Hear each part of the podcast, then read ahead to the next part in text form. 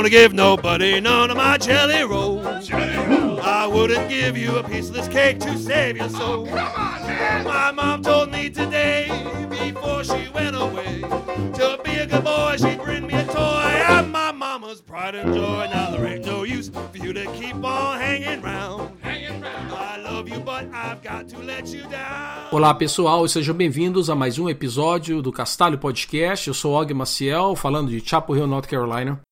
Eu sou Eliezer Rezende, falando de Pouso Alegre, Minas Gerais. E eu sou Bruno Rocha, falando de Guarulhos, São Paulo.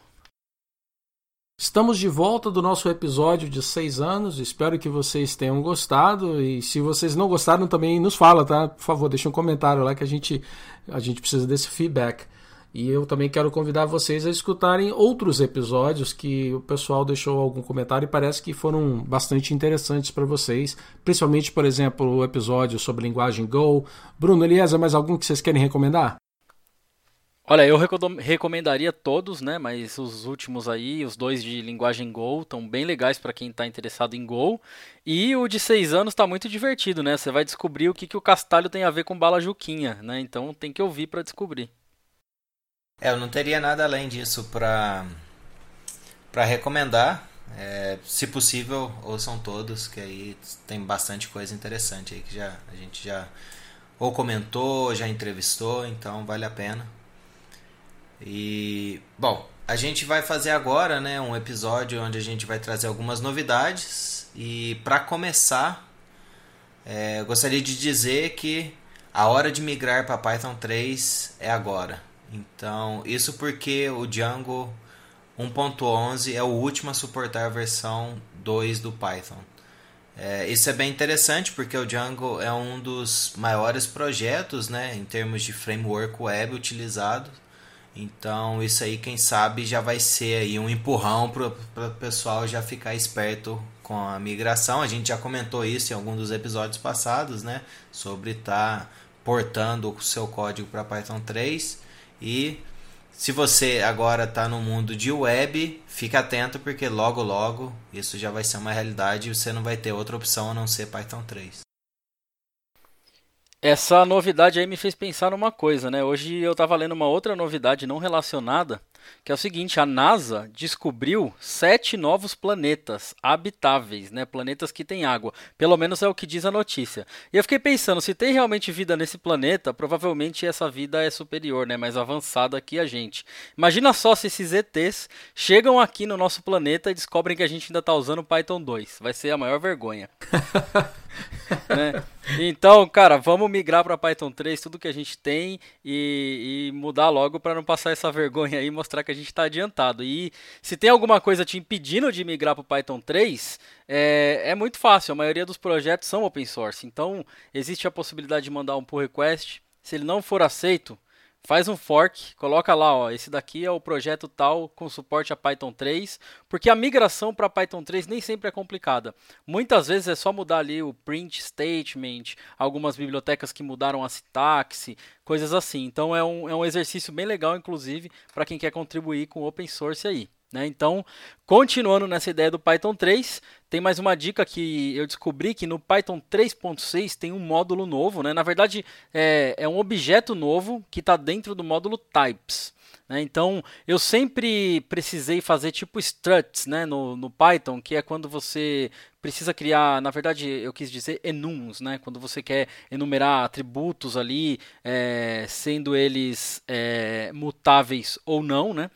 E, e, muitas das vezes a gente acaba usando dicionário ou a gente acaba criando um arquivo de constantes e nesse arquivo de constantes a gente joga todos os dados lá direto. E isso é uma coisa que as outras linguagens costumam trazer um objeto para isso. E o Python 3.3, na verdade, né, trouxe e eu digo Python 3.6 porque eu acho que é o que a gente tem que investir agora, né?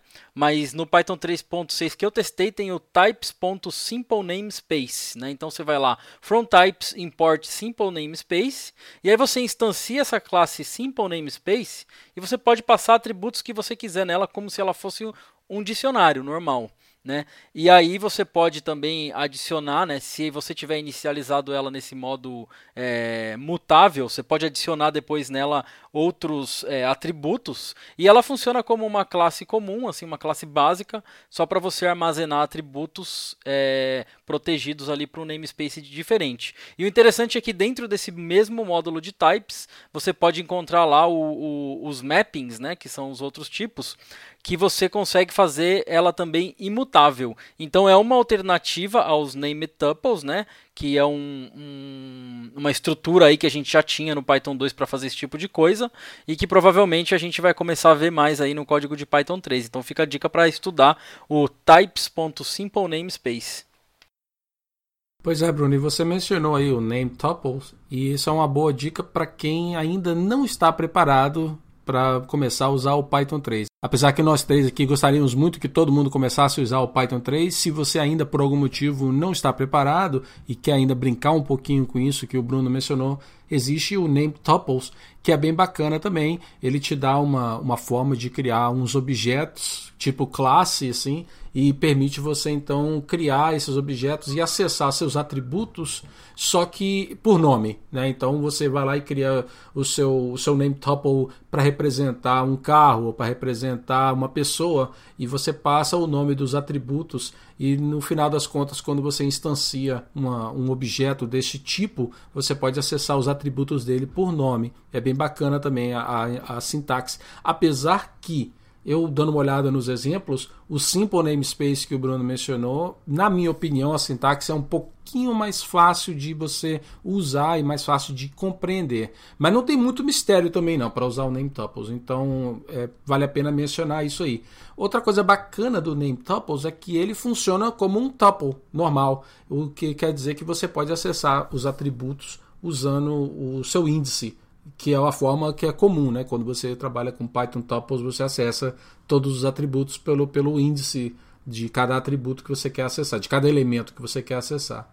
Outra coisa que eu achei bem bacaninha também é o fato que você pode então criar um, uma, uma classe que faz um subclass do NameTuple e assim você pode adicionar métodos a essas classes que você criou. Então eu achei isso bem bacaninha também. Fica a dica para quem não está ainda usando o Python 3, dá uma olhada também no NameTuples. Bom, é, o pessoal aí comentou sobre as dicas de Python. A gente vai trazer algumas outras novidades não diretamente relacionadas a Python. E eu gostaria de começar aqui com um blog post que eu li recentemente. Na verdade, foi um colega de trabalho que me indicou, o Jeremy. E o título chama Adventures in user bean and the likes. Então, o que a proposta do, do, do cara que escreveu o artigo era inspecionar é, aonde ficam os binários, né, os programas ficam instalados no Linux. E todo mundo sabe a filosofia, né, que começou lá com o Unix, onde tem vários programinhas que é, realizam uma ação bem específica e você une eles e tem um resultado. E é bacana que você consegue ter é, tem bastante ferramenta legal lá.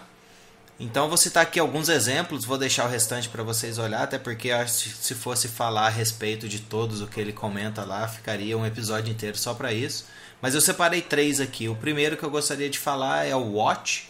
Então, se você vira e mexe, fica apertando seta para cima e Enter para poder ver a saída atualizada, você pode usar é, o Watch para poder executar aquele comando para você e você pode passar a opção, por exemplo, traço N, é onde você define o número de segundos é, que vai ser um intervalo, então você pode jogar a cada um segundo, por exemplo. E ele tem uma outra opção que é traço D, aonde que as modificações na saída elas vão ser highlighted, né? Ou seja, vai ser vai estar tá numa cor diferente lá para você observar. Então, por exemplo, se você está rodando o comando onde que ele atualiza é, somente ele tem por exemplo a estrutura onde tem nome igual valor e só o valor é atualizado o, esse highlight ele vai ser em cima do valor. Um outro comando que é bem legal é o nl e basicamente o que ele faz você chama ele com nl e o nome de um arquivo e ele vai jogar é, esse arquivo vai printar ele colocando o número das linhas na frente de cada linha. Então, se você quer só identificar, por exemplo, uma linha específica do arquivo para poder comentar com alguém, ou simplesmente quer gerar uma saída onde tem a, a, o número das linhas, você pode usar ele. E um outro que eu achei bem interessante, que é o TAC, TAC, que na verdade é o, é o CAT reverso, né? CAT. Então o CAT para o pessoal que está acostumado aí, é, quando você chama o CAT e passa um, um arquivo, basicamente ele vai ler esse arquivo e vai printar na, na saída. O, o TAC ele faz o contrário. O, o CAT ele pega do início para o fim e o TAC ele pega do final para o começo. Então se você quer printar o arquivo de forma reversa, você chama o TAC. E aí ele separa em algumas categorias, né, para poder facilitar você observar.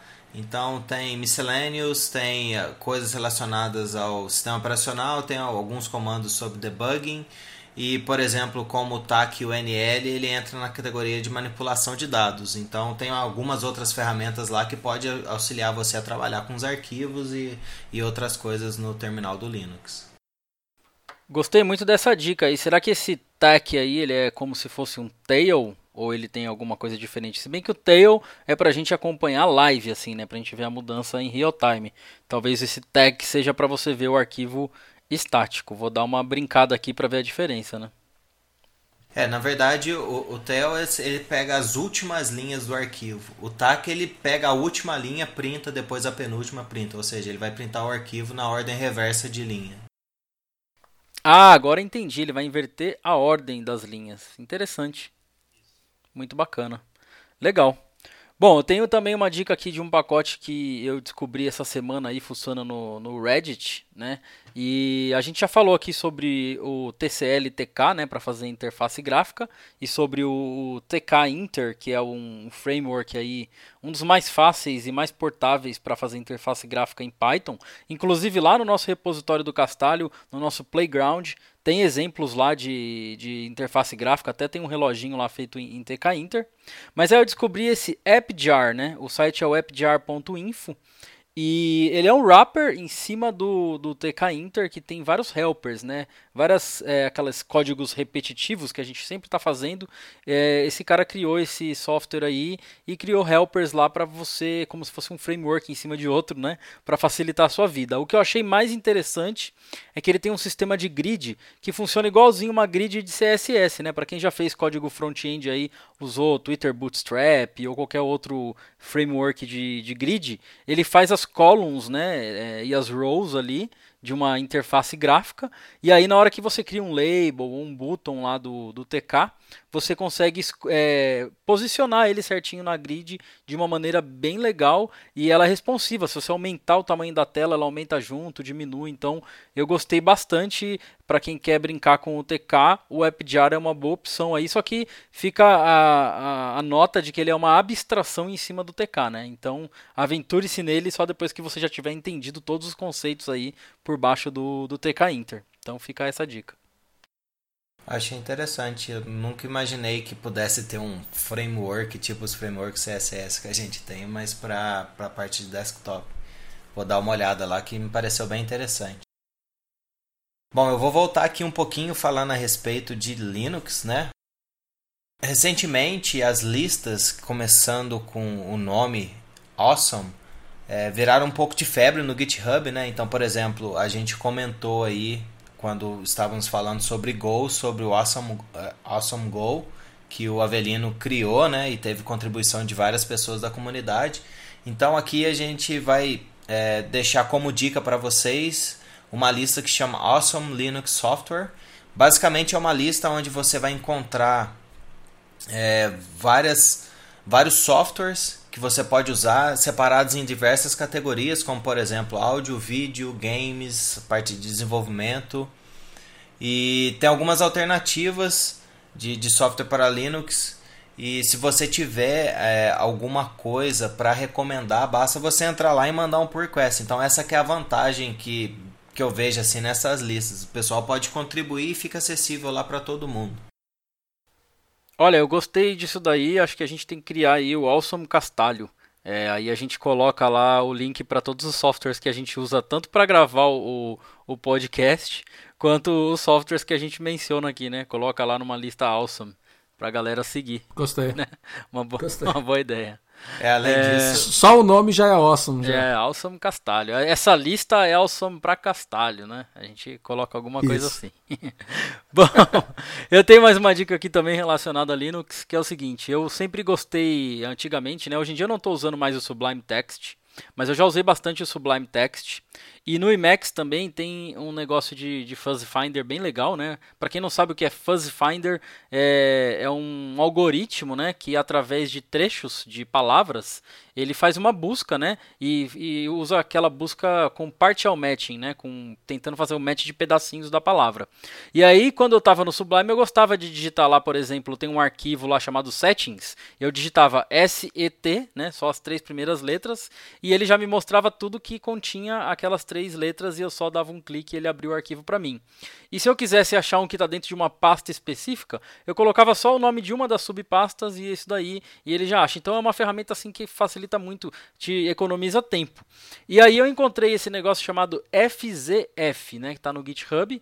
É um scriptzinho que você instala, né, você baixa ele, clona, você coloca lá no seu é, é, bash.rc, né? E o bashrc ele vai carregar isso daí para o seu terminal. E aí tem uns, umas teclas né, de atalho, por exemplo, você digita Ctrl K lá, ele abre o Fuzzy Finder para você.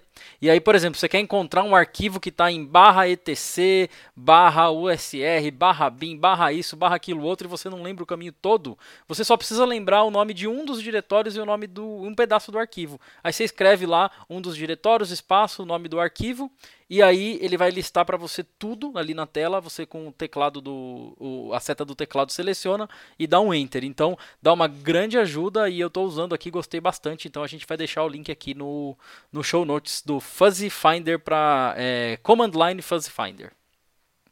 Aí o Eliezer tá aqui me dando uma dica, né, puxando minha orelha, que no Vim também é Ctrl P, se você quiser usar aí o Fuzzy Finder do Vim, né? Porque sempre que a gente menciona o Emacs, o Eliezer tem que vir e mencionar o Vim, né? Porque essa briga aqui vai ser eterna. Só aí. eu não podia perder a oportunidade, mas para que você tenha o Ctrl P disponível, você precisa instalar um plugin que tem o mesmo nome. Mas assim, o bacana é que quando você abre, a partir daquele diretório no qual você iniciou a editar um arquivo específico, ele vai procurar no, no diretório corrente e nos subdiretórios. Então é isso aí, é uma mão na roda. Para quem costuma usar árvores de diretórios assim do lado, né? É, tipo Nerd Tree, essas coisas. O, pra mim, eu acho mais interessante o Fuzzy Finder também. E eu gostei muito da dica dessa para ter o Fuzzy Finder no terminal. Isso aqui vai ser uma mão na roda.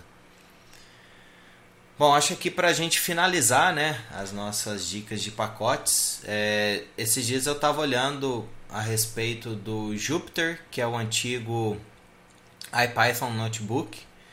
E o projeto Jupyter, você precisa rodar ele localmente né, e acessar. Você acessa via o browser e tem uh, algumas instruções. No caso, hoje ele suporta mais linguagens. Quando era IPython Notebook, era só para Python. Eu não vou saber dizer aqui de cabeça quais são, mas o, o que eu separei aqui é para quem usa o Jupyter Notebooks. Tem um projeto que chama Binder e o site deles é mybinder.org. Ele oferece uma forma que você possa adicionar um badge no seu README do seu projeto do GitHub e ele vai inicializar para você um ambiente na onde você pode executar os seus notebooks. Então, se você tem um repositório no GitHub onde você publica os seus IPython notebooks, que na verdade são Jupyter notebooks, eu meio que acostumei com IPython notebooks. É, você pode adicionar isso lá e ele cria. Eu fiz um teste aqui em um dos exemplos, né, que a gente vai deixar o link. Tem um, um lugar onde você confere alguns exemplos e funciona tranquilo, como se estivesse rodando do local. Eu não vou dar muito detalhes, que nem eu falei, eu só brinquei um pouquinho com, com os notebooks, mas é bem interessante para quem aí está acostumado a, a, utilizar e gostaria de ver, talvez no browser ou ter um preview de, de algum notebook antes de baixar ou de executar. Esse é um, uma boa dica aí para vocês. Então, pessoal, para terminar esse episódio de Tech News, para não perder a oportunidade, vamos fazer mais um book review. Dessa vez, não vou ser eu e não vai ser ninguém aqui do, do nosso podcast, mas vai ser um convidado especial Esse convidado, eu entrevistei ele no episódio 66, foi em maio de 2015. Essa pessoa gosta de ler bastante, tanto que na época eu estava até correndo atrás para ver se eu conseguia ler a mesma quantidade de livros que ele estava lendo. É o Thiago Perrota, tudo bem, cara? e aí, Og, tudo bom, cara? O livro que eu queria apresentar para vocês foi um dos melhores livros que eu já li e ele se chama Ready Player One, do autor Ernest Klein. Esse livro, ele é basicamente um romance bem futurista. Ele começa falando de é, tem um personagem principal que é um adolescente, é o Wade Watts, e o cenário do livro passa em 2044. Então a tecnologia se desenvolveu bastante, é, mas por outro lado, algumas coisas do mundo se degradaram, como a forma de produzir energia. Então, ao mesmo tempo, o mundo está bastante avançado tecnologicamente, mas parte dos recursos naturais estão meio que destruídos por consumo excessivo. Então, nesse mundo, teve um cara que criou uma empresa gigante que produz tipo aparelhos de realidade virtual Tipo o que atualmente se compara a Oculus Rift, ou esses videogames com tecnologia de óculos que você move, faz gestos e o personagem na tela faz um monte de coisa. Então, é, isso ficou tão barato, tão difundido, que 90% da população tem acesso a essa tecnologia de realidade virtual. E aí, isso muda completamente a cultura das pessoas. Elas passam a fazer quase tudo virtualmente. Por exemplo, algumas escolas são dadas completamente de forma virtual.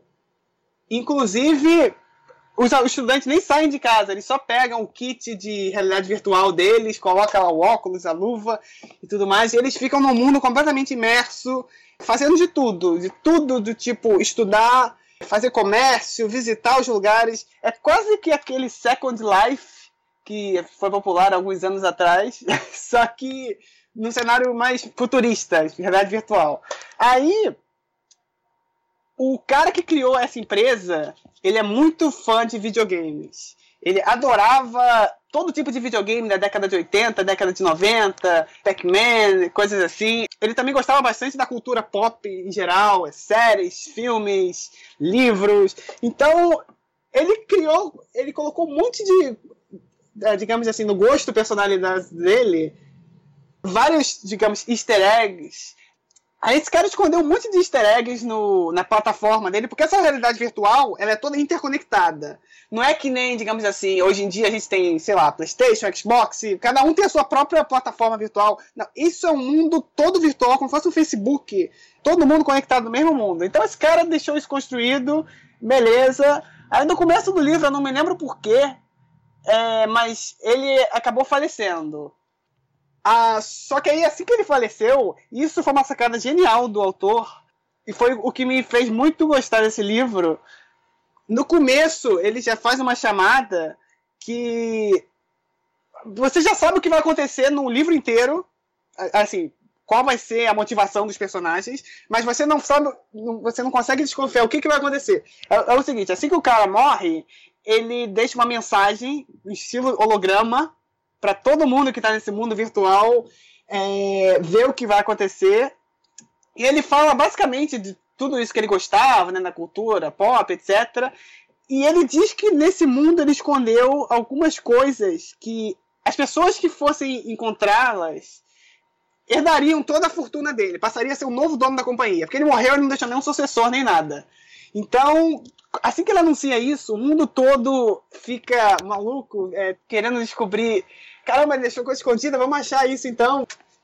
Enfim, aí as pessoas tentaram de tudo para encontrar os easter eggs dele. Inclusive, tinha uma organização que era cheia de capital, cheia de dinheiro, elas ficavam contratando outras pessoas, outros gamers para tentar achar essas coisas. Porque assim, esse mundo, ao mesmo tempo, eu não mencionei isso, ele não só passou a ser a nova forma de vida das pessoas, né, para você comércio, estudar e tudo mais, mas também passou, tinha um jogo embutido dentro dele. É uma espécie de MMORPG. Cada pessoa tinha uma conta no jogo. Essa conta era associada a um personagem, um avatar. É, imagina, por exemplo, World of Warcraft, alguma coisa desse tipo. Então, os personagens é, ganhavam. Eles tinham pontos de experiência, e à medida que eles ganhavam mais pontos de experiência, eles subiam de nível e tudo mais. Era bem RPG mesmo. Você coletava itens, você tinha uma moeda virtual que você podia usar para comprar novos itens, ou para se transportar para algum outro lugar. Então, essa história de pontos de experiência definia muita coisa dentro do jogo. Porque dependendo se você era nível 10, você podia ter acesso a certos lugares que quem tem um nível menor não poderia ter. Então, assim que esse cara anunciou que tinha alguma coisa é, para ser escondida dentro do mundo que para ser achado, as pessoas que tinham nível de reputação muito alto começaram a ser contratadas para, ó, me ajuda aí a procurar o um negócio, aí a gente faz um acordo aqui, você fica com uma parte do tesouro, sei lá. Ninguém sabia se era tesouro, se era. É, sabia que era uma coisa muito boa, que tinha a ver com a herança do cara, mas se eu não me engano, ele não deixou explícito o que, que era.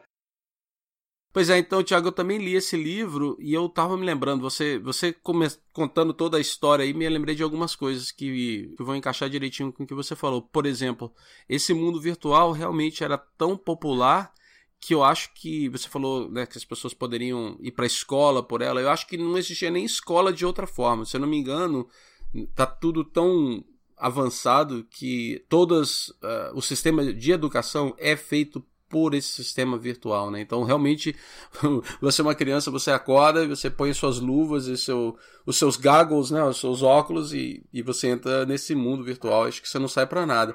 Outra coisa que você mencionou também, que eu me lembrei, foi que a moeda dentro do, desse mundo virtual era tão forte que eu acho que na verdade era mais forte do que qualquer moeda, qualquer sistema financeiro do, do mundo físico. Então, essa é outra coisa que foi bem bacana. Então, as pessoas que, que entravam nesse jogo era qualquer um, não era só elite, né? Era, era pessoa do nível mais, mais pobre, do nível mais rico, todos eles podiam jogar, mas a diferença é que, baseado no número de pontos, como você mencionou, você teria acesso a certas regiões. Então, se você queria realmente passear pelo mundo afora, já que você, fisicamente você não tinha o dinheiro para poder de repente entrar no avião, ou sei lá, pegar um trem ou um ônibus para ir para uma outra cidade. Nesse mundo virtual, então, você podia, a, base, a partir do ponto que você ia é, subir no seu nível, né, o seu skill, aí você então podia é, conhecer outras partes do mundo. Então, eu achei essa também essa sacada muito interessante. Eu lembrei realmente é, muito tempo atrás, quando as pessoas estavam querendo fazer esse tipo de, de jogo. E quando eu li o livro, eu falei assim: é, aqui, ó, se tivesse dado certo, talvez essa era a direção que, que a humanidade ia, estaria caminhando, né? Um mundo mais ou menos assim. Realmente, isso que você falou agora, até me lembrei. O personagem principal, ele era muito pobre. Então, o único motivo, é, mesmo com toda a tecnologia barateando tudo, a família dele e ele não tinham dinheiro para comprar esse kit básico de realidade virtual.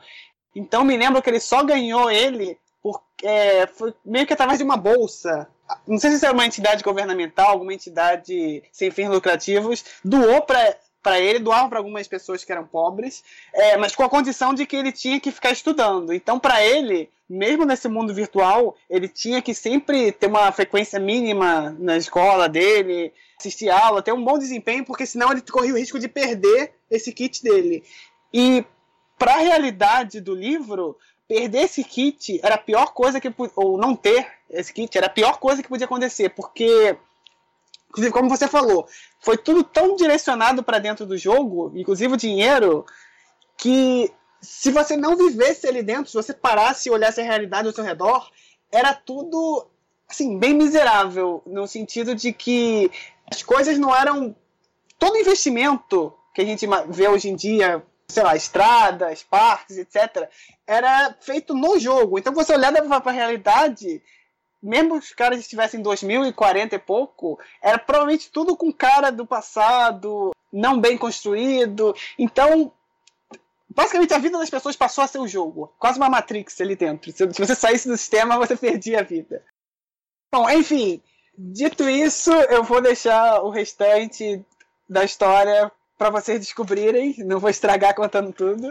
Mas eu achei esse livro bastante legal porque, ao mesmo tempo que ele é bem futurista, ele conta muita coisa da nossa realidade eu acho que parte do que o livro fala é um pouco do que a gente está vivendo. De a gente está cada vez mais imerso no mundo virtual. Pode não ser uma coisa de realidade virtual, com óculos, com luvas, mas Facebook, Twitter, todas as redes estão aí para isso. A gente está cada vez menos se comunicando, interagindo pessoalmente, sabe? É, até mensagem de voz ou e-mail, enfim, cada vez mais indo para o mundo virtual. E o cara fala de várias coisas que a gente também consegue fazer uma analogia. Por exemplo, o fato de que tudo que a gente está vivendo hoje em dia virtualmente tem uma questão de privacidade, de que os dados estão ficando cada vez mais expostos, centralizados e etc. Esse personagem no livro, uma da sorte que ele teve foi que ele era relativamente desconhecido e anônimo. Então isso acabou sendo uma vantagem para ele, para ele conseguir fazer as coisas sem que as pessoas descobrissem o que ele estava fazendo, sem chamar muita atenção. E isso faz um certo contraste com o que a gente vive hoje em dia também, tudo cada vez mais interconectados, né? Enfim. Então, eu recomendo bastante a leitura porque é um livro bem diferente, que ele mistura essa ideia de jogo com livro, com cultura pop, com realidade virtual, e acho que essa mistura ficou muito legal. Eu, eu li os primeiros 3% do livro, já fiquei assim bastante curioso, queria ler toda hora, sabe? Sempre pensando o que vai acontecer depois. e realmente foi um ótimo livro. Acho que eu li todos os dias. Pô, bacana. Eu, eu vi esse livro, né? Eu li ele há um tempo atrás, logo quando ele saiu. E por sorte eu tenho ele autografado pelo autor. O autor esteve aqui na minha cidade.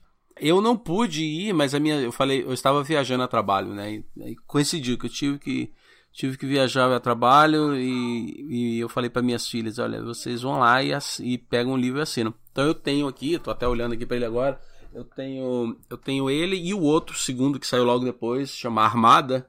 Todos os dois foram foram assinados por ele e ele me deu um badge, aqueles negócios que você pode costurar na jaqueta assim, que é da justamente do Armada, que é do do, do Earth Alliance, lá, o negócio. Eu não sei se você leu. O, eu li esse também. É.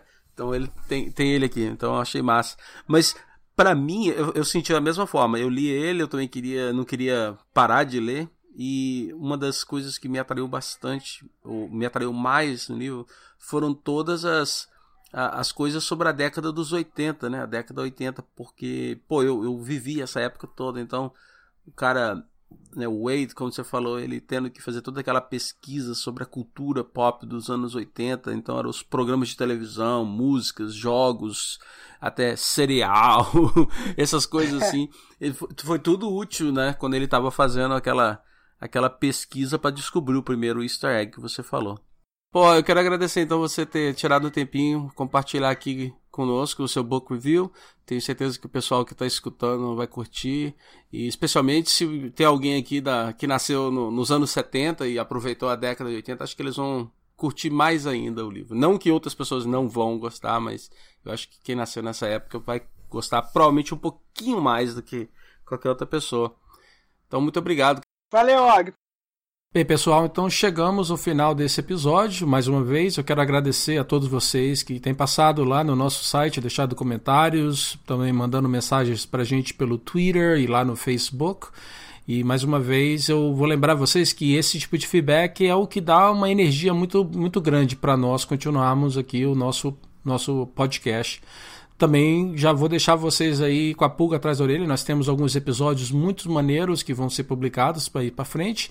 Então continue checando toda semana, na segunda-feira. Você pode esperar aí que vai sair mais um episódio para vocês. Então, para vocês que estão aí ainda com a gente, muito obrigado e até o próximo episódio. Um abraço.